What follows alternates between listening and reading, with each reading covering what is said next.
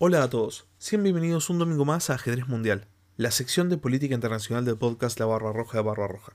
Como cada fin de semana vamos a analizar los principales titulares internacionales. En el capítulo de esta semana vamos a hablar acerca de las elecciones en Estados Unidos, las midterms, vamos a hablar acerca de la actualidad en la invasión rusa a Ucrania, también vamos a hablar acerca de el informe de la OIEA con respecto a las reservas de uranio de Irán y por último vamos a hablar sobre la actualidad de la geopolítica argentina y su creciente acercamiento a China. Así que sin más, empecemos el capítulo de hoy.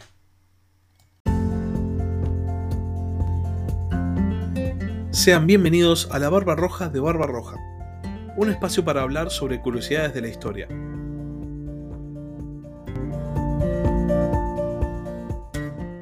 El primer tema del que vamos a hablar en el capítulo de hoy es la actualidad de la invasión rusa a Ucrania, porque esta semana hubo una serie de noticias que nos dieron a entender que por fin la guerra se está empezando a dar vuelta. La gran noticia de la semana fue que las tropas rusas abandonaron Gerson, cruzaron el río Dnieper y las tropas ucranianas pudieron entrar a la ciudad, en efecto liberándola. De hecho, hubo enormes festejos de la población de la ciudad. Eh, festejos muy esperanzadores, hubo escenas muy emotivas, eh, la ciudad quedó definitivamente liberada y las tropas rusas realmente se fueron. El panorama que encontraron las, las tropas ucranianas cuando entraron a Gerson es el mismo que encontraron en tantas otras regiones liberadas. Eh, de hecho, bueno, esta semana, aparte de la propia ciudad de Gerson, liberaron otros 60 poblados y más o menos en todos encuentran em, el mismo panorama, la misma fotografía, podríamos decir. Se encuentran abusos a civiles, asesinatos, eh, toda la infraestructura destruida, hay ciudades enteras que estaban sin suministro de luz y sin suministro de agua. Eh, básicamente es una catástrofe humanitaria propia de un ensañamiento muy particular, ¿no? Con la población civil. Es algo ya que va más allá de la mera ocupación.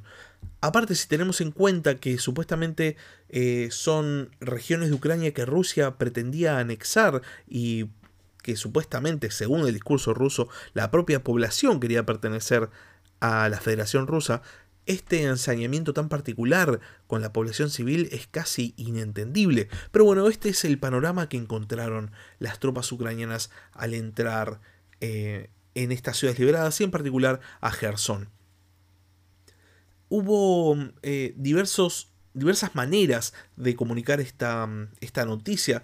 Las fuentes rusas, o mejor dicho, los medios rusos intentaron minimizarlo. De hecho, el medio ruso RT, eh, muy famoso por eh, reproducir la, la, propaganda rusa, obviamente es un medio ruso, pero poniendo mucho énfasis en la cuestión de propaganda, dijo que era una, no una retirada, sino una especie de reposicionamiento a eh, posiciones defensivas tácticas del otro lado del río. Y bueno, tendría sentido si no fuese porque el propio medio RT puso un video en el cual se veía a, a las autoridades rusas, específicamente se veía a Sergei Surovikin, que es el comandante de la agrupación conjunta de tropas, anunciándole esta decisión, la decisión de, la retirada de Gerson, a Sergei Shoigu, que es el ministro de Defensa de Rusia. Y en, esta, en este video que publicaba RT, claramente el tono era de, de de derrota completa. Era una escena muy interesante de ver. La decisión de este Sergei Surovikin de retirar las tropas, el anuncio al ministro de Defensa, era básicamente una declaración de, de derrota. No había una, un plan de reposicionamiento. No, hablaban de preservar la vida de los militares, hablaban de, bueno, yo tomé esta decisión, em, yo tomé la decisión de asumir estas posiciones para preservar, para cuidar a nuestros propios militares. Y el ministro de Defensa, Shoigu, estaba bueno, está bien, sí, bueno, es una buena decisión, hay que preservar, lo más importante es preservar la vida de nuestros militares. El tono era de derrota.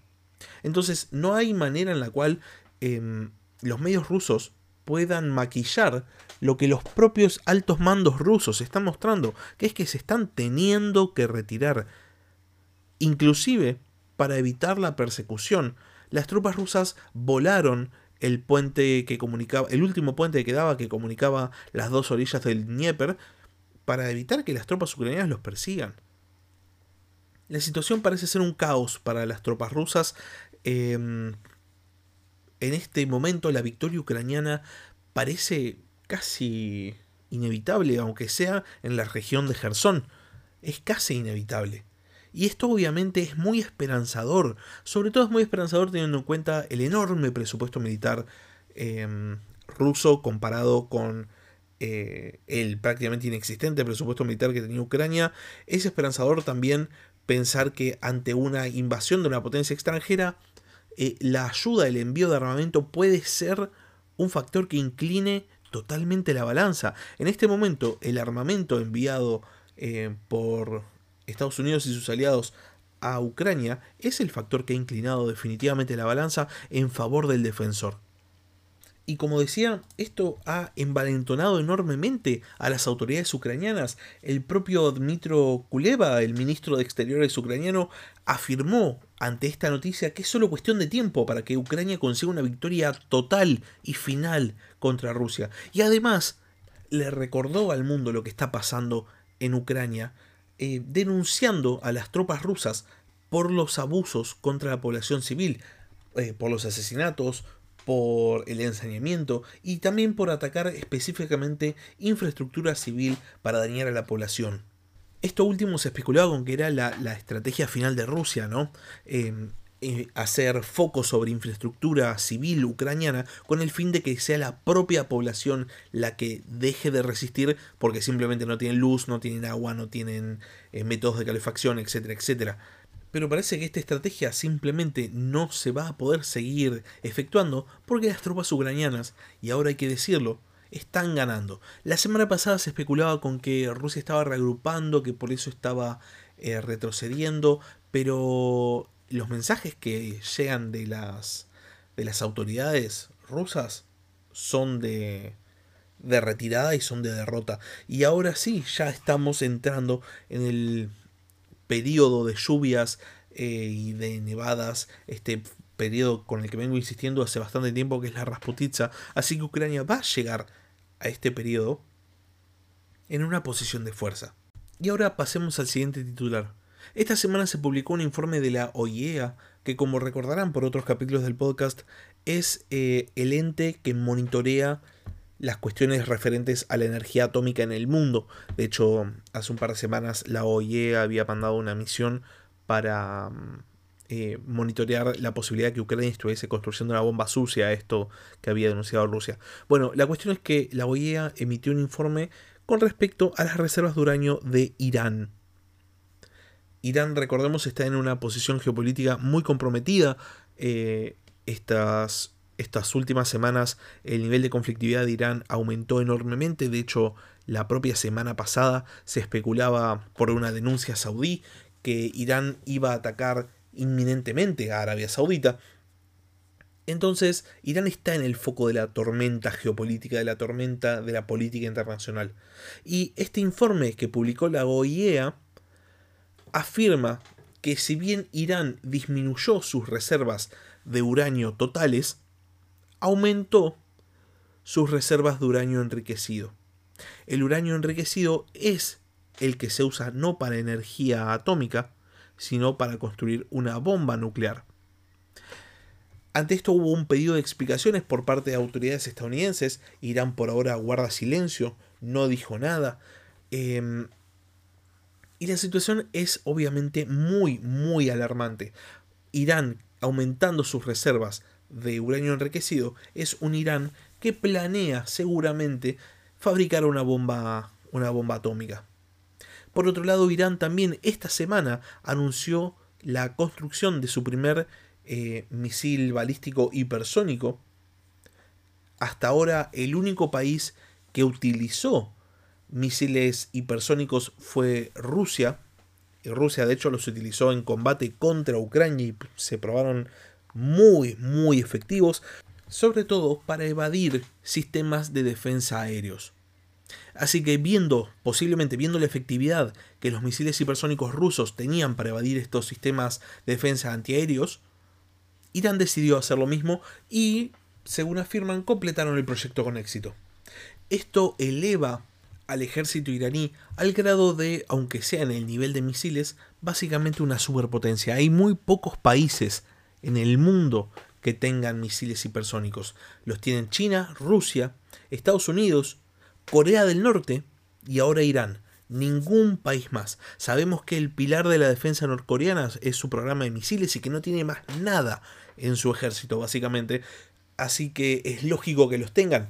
Pero después, todos los otros países son considerados superpotencias militares. Ahora Irán se suma a este grupo y eleva el nivel de peligrosidad de las Fuerzas Armadas iraníes enormemente. Ahora de confirmarse, eh, de mostrar Irán que efectivamente tiene este misil y lo puede utilizar, digamos que el balance de fuerzas en Medio Oriente podría llegar a cambiar de manera drástica.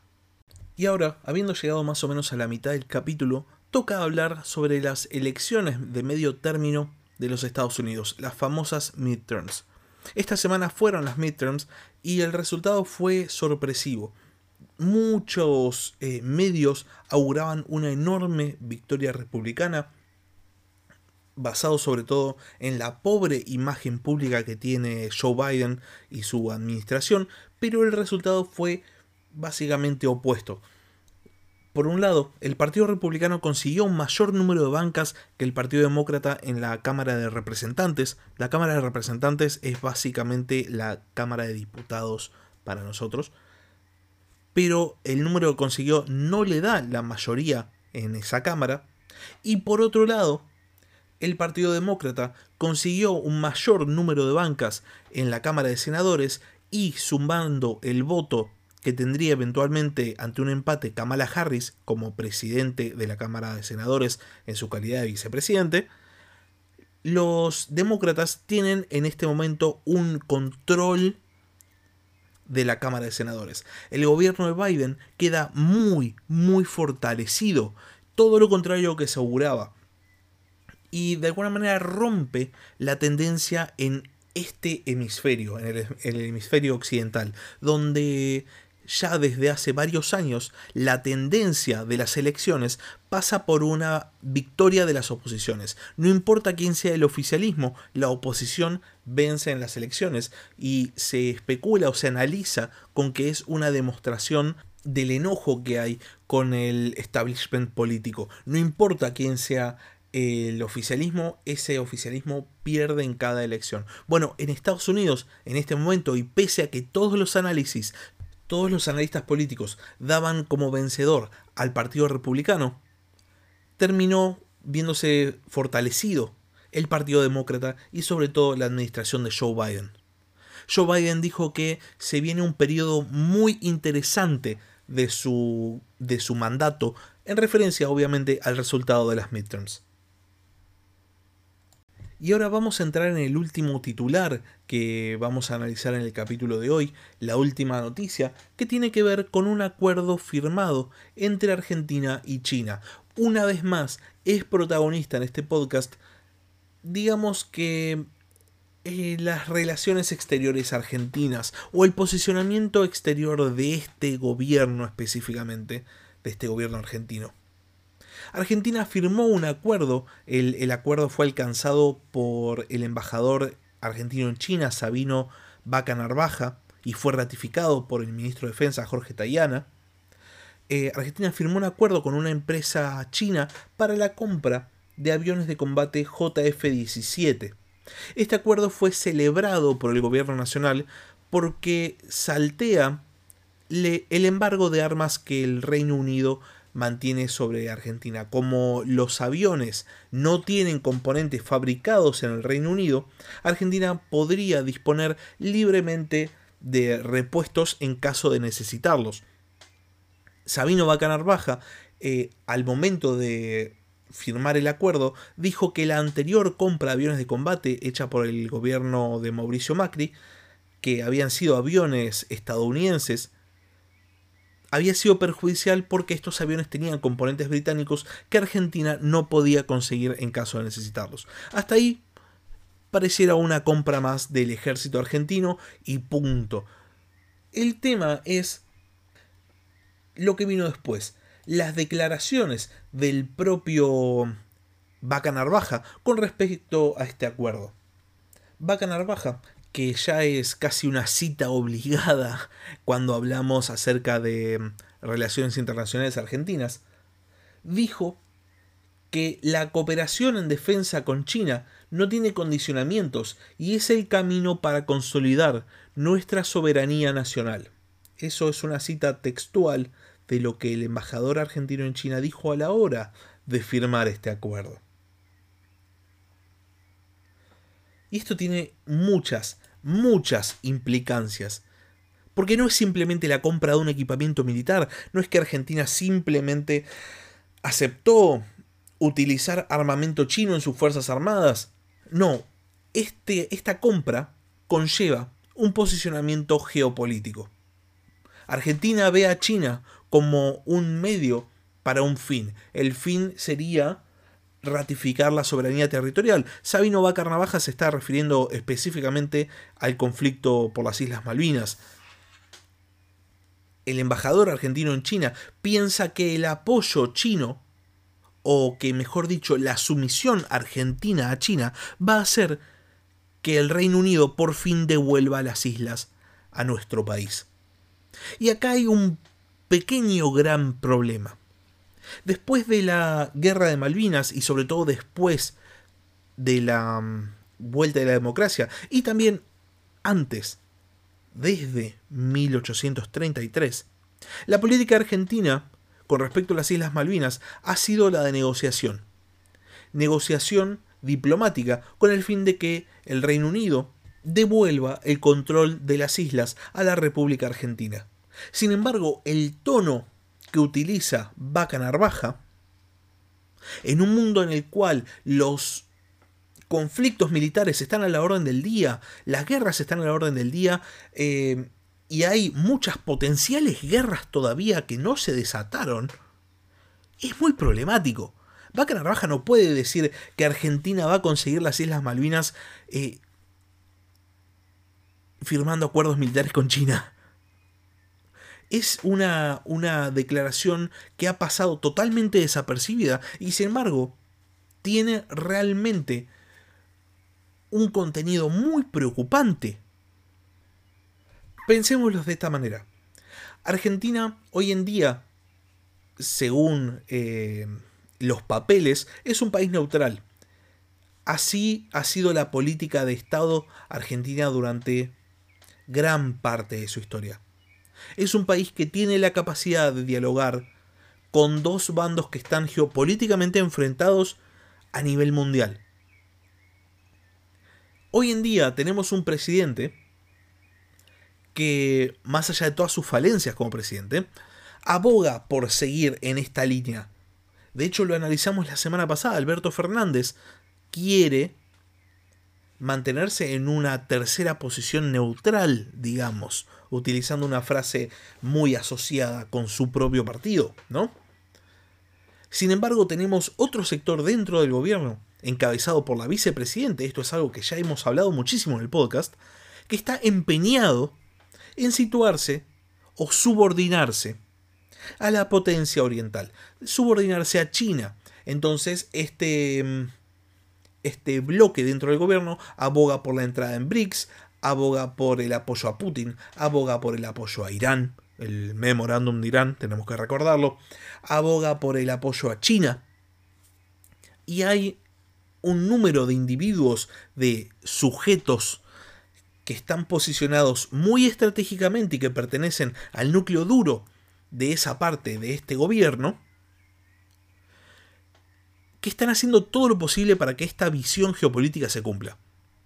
La declaración de Sabino Vaca Narvaja no es la de un embajador inocente que simplemente no sabe lo que está diciendo. No, es una declaración política hecha y derecha. Y esto es algo que eh, todo el espectro político, no solo eh, la oposición debería salir a repudiar urgentemente. Argentina no puede darse el lujo en este mundo de situarse en uno de los dos bandos que básicamente están dirimiendo el destino del mundo. Ya vimos esta situación, y es algo que también he charlado en el podcast, en las dos guerras mundiales, con respecto a países que no tenían nada que ganar y que sin embargo fueron impulsados a situarse en un bando y después salieron perdiendo. teniendo tantas referencias históricas acerca de lo que le pasa a los países em, que abandonan la neutralidad para situarse o subordinarse a una potencia militarista, ¿cómo vamos a permitir este tipo de declaraciones? Eh, es una declaración terrible. Eh, no, no hay una mejor palabra realmente para definirla, es una declaración terrible. Sin embargo, esto es lo que perpetúa esa línea específica del gobierno argentino. Y eso es por lo que se está abogando. Cada vez que Sabino Bacanarbaja hace una declaración, de vuelta como ya dije, es una cita obligada en el podcast, profundiza la relación de dependencia de Argentina para con China. Firma acuerdos de inversiones chinos, eh, firma compras de armamentos, China obviamente, sin mover un dedo, está ganando un país. Y no está ganando cualquier país, está ganando al octavo país más extenso del mundo. Un país con recursos y un potencial que no se pueden ni siquiera medir. Y simplemente es algo que no se trata en los medios, no se charla, nadie dijo nada, no apareció en ningún lado las propias agencias del Estado celebrando con bombos y platillos lo que hizo Vaca Narvaja, pero ningún medio tampoco de los medios privados publica nada. Nadie dice nada y hay que elevar la voz con respecto a este tema. Argentina no puede pasar a ser una colonia china. Simplemente no puede ser una colonia china. Hoy en día, y esto ya para finalizar porque se ha vuelto muy extensa esta, esta parte del capítulo. Hoy en día, el mundo está dividido en dos bloques, le gusta a quien le guste. Un bloque encabezado por Estados Unidos, un bloque encabezado por China. Estados Unidos tiene su OTAN, China tiene sus países dependientes, y el conflicto se debería dirimir muy lejos de las costas sudamericanas. Sin embargo, las autoridades argentinas, el gobierno argentino, está trayendo el conflicto para acá. Porque sin necesidad, porque realmente no hay necesidad, nos está subordinando enormemente a una de las dos facciones en combate. Y encima, digo encima, a la facción que precisamente no está caracterizada por respetar los derechos humanos, porque pensemos en China, pensemos en Rusia, pensemos en Irán. Hoy en día nosotros nos estamos subordinando a eso. No pareciera ser que nos estemos situando al lado correcto de la historia. Y con esta breve, de breve no tuvo nada, con esta extensa reflexión final terminamos el capítulo de hoy. Quisiera saber qué opinan con respecto a esto. ¿Están de acuerdo con que el gobierno argentino subordine este país a China? ¿Piensan que en caso de cambiar, que es muy probable, de cambiar el signo político del gobierno el año que viene, este tipo de políticas de subordinación va a continuar o va a cambiar?